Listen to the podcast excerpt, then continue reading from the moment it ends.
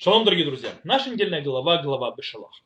И уже в начале нашей недельной главы есть интересные стихи, на которые многие обращают внимание, но стоит на них заострить наше внимание и разобрать, ибо в них есть очень интересная вещь, которую стоит понять и выучить.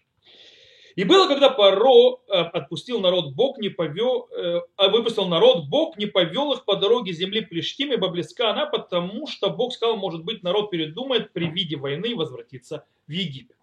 Что мы здесь читаем?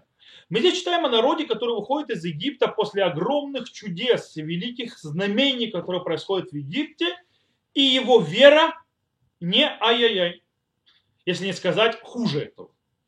То есть аж до того его вера не настолько слабая и вообще ее почти нету, что Всевышний опасается, что народ предпочтет развернуться и пойти назад в Египет. Сразу же почти, а не продолжить за Муше. По идее, эти стихи не выдерживают критики вроде бы. Во всяком случае, на фоне того, что сказано у пророка Ирмияу. Пророк Ирмияу нам говорит очень интересные вещи. Он говорит известный стих которому Коамар Ашем Захарти Лахесед Наураих, Агават Кролотаих, Лехтеха Харайба Мидбар Берец Лозруа. Так сказал Господь Бог, я помню тебе милость твоей молодости, любовь твою, то есть первично, то есть, э, скажем так, хупы свадебную, когда ты шла за мной по пустыне в земле незасеянной. То есть, в принципе, если мы читаем эти стихи Урмяу, то мы видим народ, у которого огромная вера, который идет в пустыню за Всевышним, в принципе, вместо смерти, и ничего не боится, и все хорошо, и все замечательно. Это явно не подходит нашим стихам. Более, если мы откроем пророка Хискеля, в 20 главе, то мы видим вообще очень странно. То есть, кажется, э, состояние народа Израиля было вообще то есть, катастрофическим с точки зрения веры.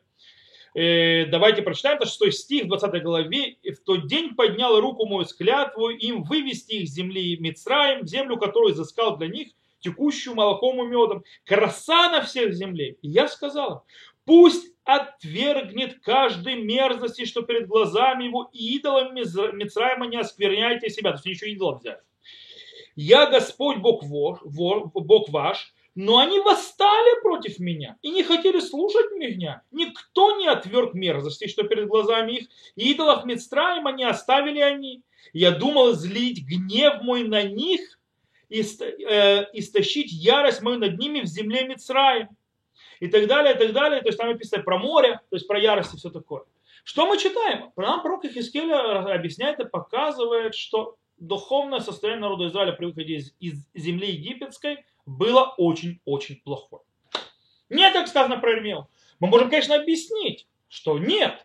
Их духовное состояние было действительно очень-очень э, плохое. Их вера была очень-очень плохая, как описывается пророк Ихискель. Но в тот момент, как они только вышли из, из Египта, все изменилось, все перевернулось, и народ поверил Всевышнего, как описывает нам пророк Ирмияу. То есть, э, по, то есть помни, то есть Всевышний эту милость, что мы полагались на Бога так, что готовы были идти по пустыне, не засеянной пустыне за Всевышним, то есть в принципе в долине смерти. Э, и снова мы вернемся к нашей главе, к самому началу, и там все разрушается. Нет, когда они вышли из земли египетской, нет, они тоже были маловеры. Э, и тем более мы можем это читать дальше. Все время, когда мы читаем всю дорогу народа Израиля по пустыне, это не состыкуется с сказанным у Ирмияу. И э, народ постоянно э, жалуется, то ему не так, то это ему не это. И в конце концов до того аж, что можно читать между строчками глав, то есть, да, что их жалобы идут и становятся все хуже и больше и больше и хуже и хуже и хуже. Это, кстати, есть в Мидраше. То есть в Мидраше мы видим эти жалобы и отношения, то, что мы видим. Есть Мидраш Шмотраба, который говорит, «Баям суф минян шемеру». То есть мы знаем, что на море, откуда мы знаем, что они восстали против Всевышнего. Эля киван ярдули то хаям. Хаям алетит. То есть, да, когда они спустились в воду, там было много, то есть в море. То есть, когда расступились в море, там было очень много глины.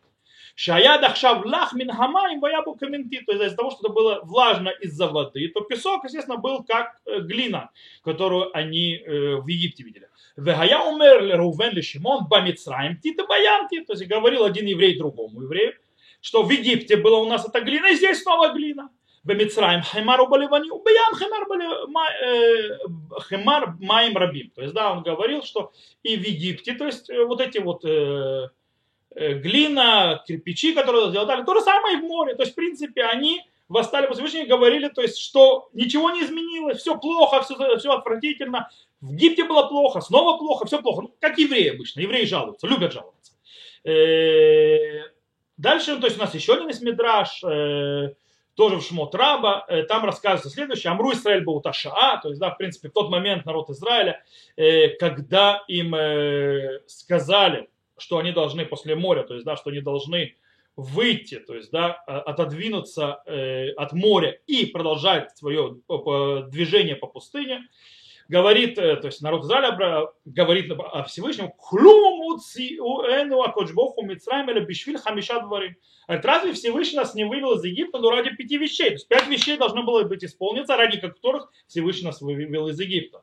Какие вещи? Ахат латен лану бизат Мицраим. Одно дать нам, то есть имущество египтян.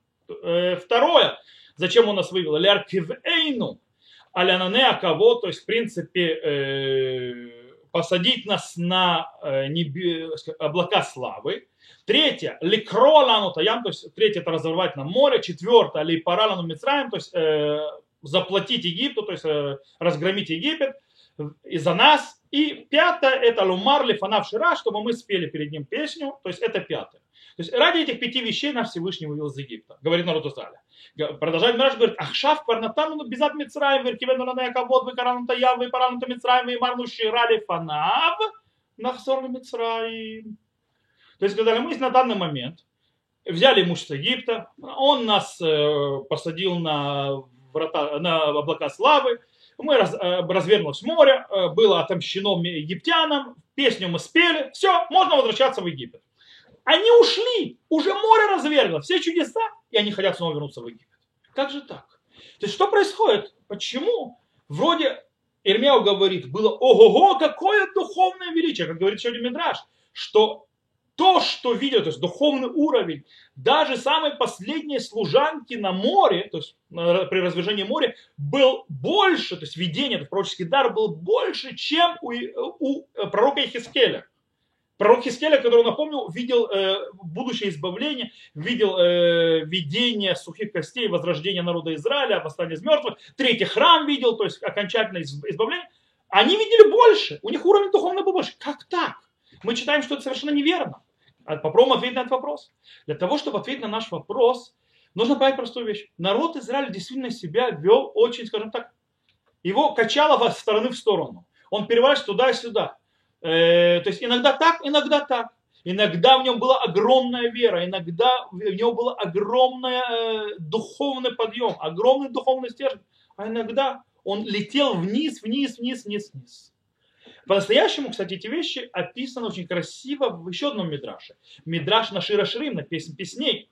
Там приводится э, объяснение стиха «Шхоравани венава». Нава.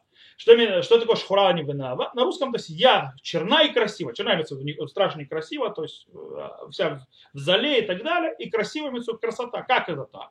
Объясняет Мидра, шхура не бамицраем. То есть, да, я черна в Египте, как сказать, в Имруби, вело авулиш мойла, то есть, как говорится про Хискеля, они слушали меня, они э, склонялись ко мне услышать на Ава, они бамицраем кадам хапесах кадам мила. То есть и также я красиво в Египте, как кровь Песаха, то есть пасхальной жертвы, и кровь обрезания. Черная я на море, как сказано, и восстали на меня, то есть на, на море. Красивая я на море, то есть да, красота есть на море, какая. Зе и ливан то есть песня. Вера огромная, верили Муше, поверили Всевышнему. Черная я, Черная в Бамара, то есть вот э, тоже в нашей голове, когда пришли к водам э, э, э, и просили, протребовали, что же мы будем пить, то есть, да, Навани, Бамараш и Неймар, Вайцаках Элашем, то есть, да, как сказано, что э, возопели ко Всевышнему и так далее, то есть, она была красиво. Черная э, на Синайской горе, как сказано, в Ясу Эгель Бехурев, то есть э, там сделали золотого тельца. И красивая на горе Сина, ибо там были сказано, на Асема не шла, сделаем и внемлем. То есть, в принципе, народ Израиля был туда и сюда, его качало в разные стороны. И, и в принципе получается, что духовное состояние, пророческое состояние народа Израиля изменялось с минуты на минуту. Иногда э, черное, иногда белое, иногда красивое, иногда некрасивое, иногда э, вера, иногда не вера. И если мы возьмем вот это вот э, состояние, вот это понимание, немножко его расширим, то мы можем увидеть очень интересную вещь. Мы можем сказать вообще по-настоящему, постоянно есть и черное, и белое. А точнее вместе серое. А еще более, что все сложно. Нет дихотомии. То есть нет дихотомии или черное, или белое. Или они веруют, или они не веруют. Или у них высокое духовное состояние, или у них низкое духовное состояние. По-настоящему все, все намного более смешано. Есть много-много серого, и нет дихотомии в мире не э, вообще, и, и как в частности, в частности в вере еврейского народа. Э, невозможно по-настоящему, то есть э, вот это все э, увидеть, скажем так, э, и сказать четкая вещь. То есть была вера, не было веры. В наше время, кстати, очень многие люди, к сожалению, особенно политики и вообще вся система нашей разрозненности, разрыва и так далее, стоит именно на дихотомии. Э, попытки все подвести под стандарты, сделать все квадратное, все обрезать и сказать, то есть это черное, это белое, это хорошо, это плохо и так далее, и так далее.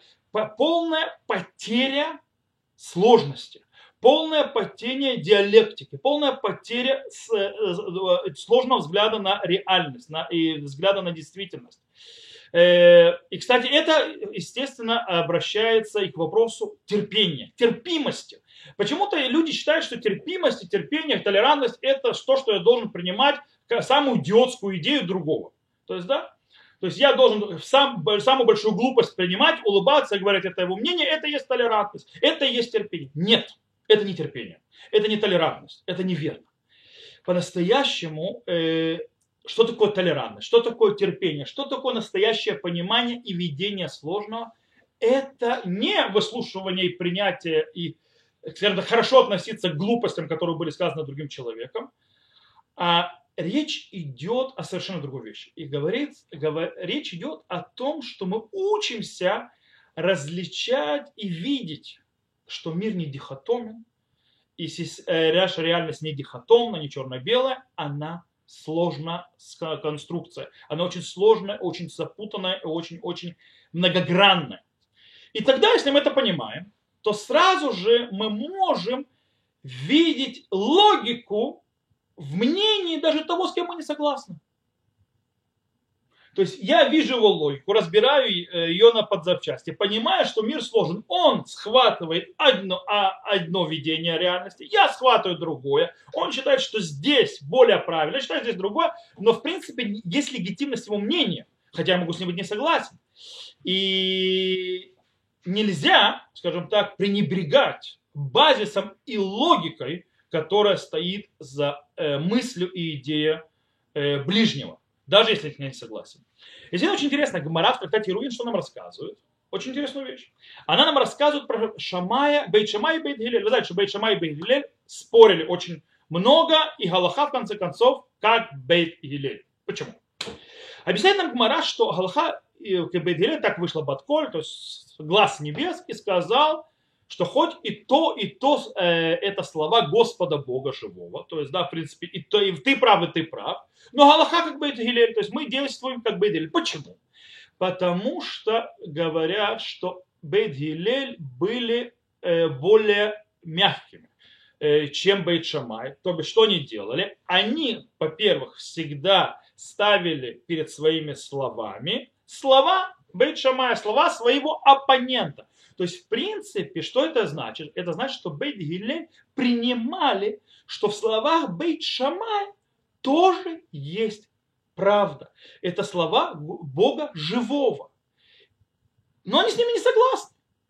Принимают, понимают, видят всю сложность, но считают, что нужно действовать по-другому.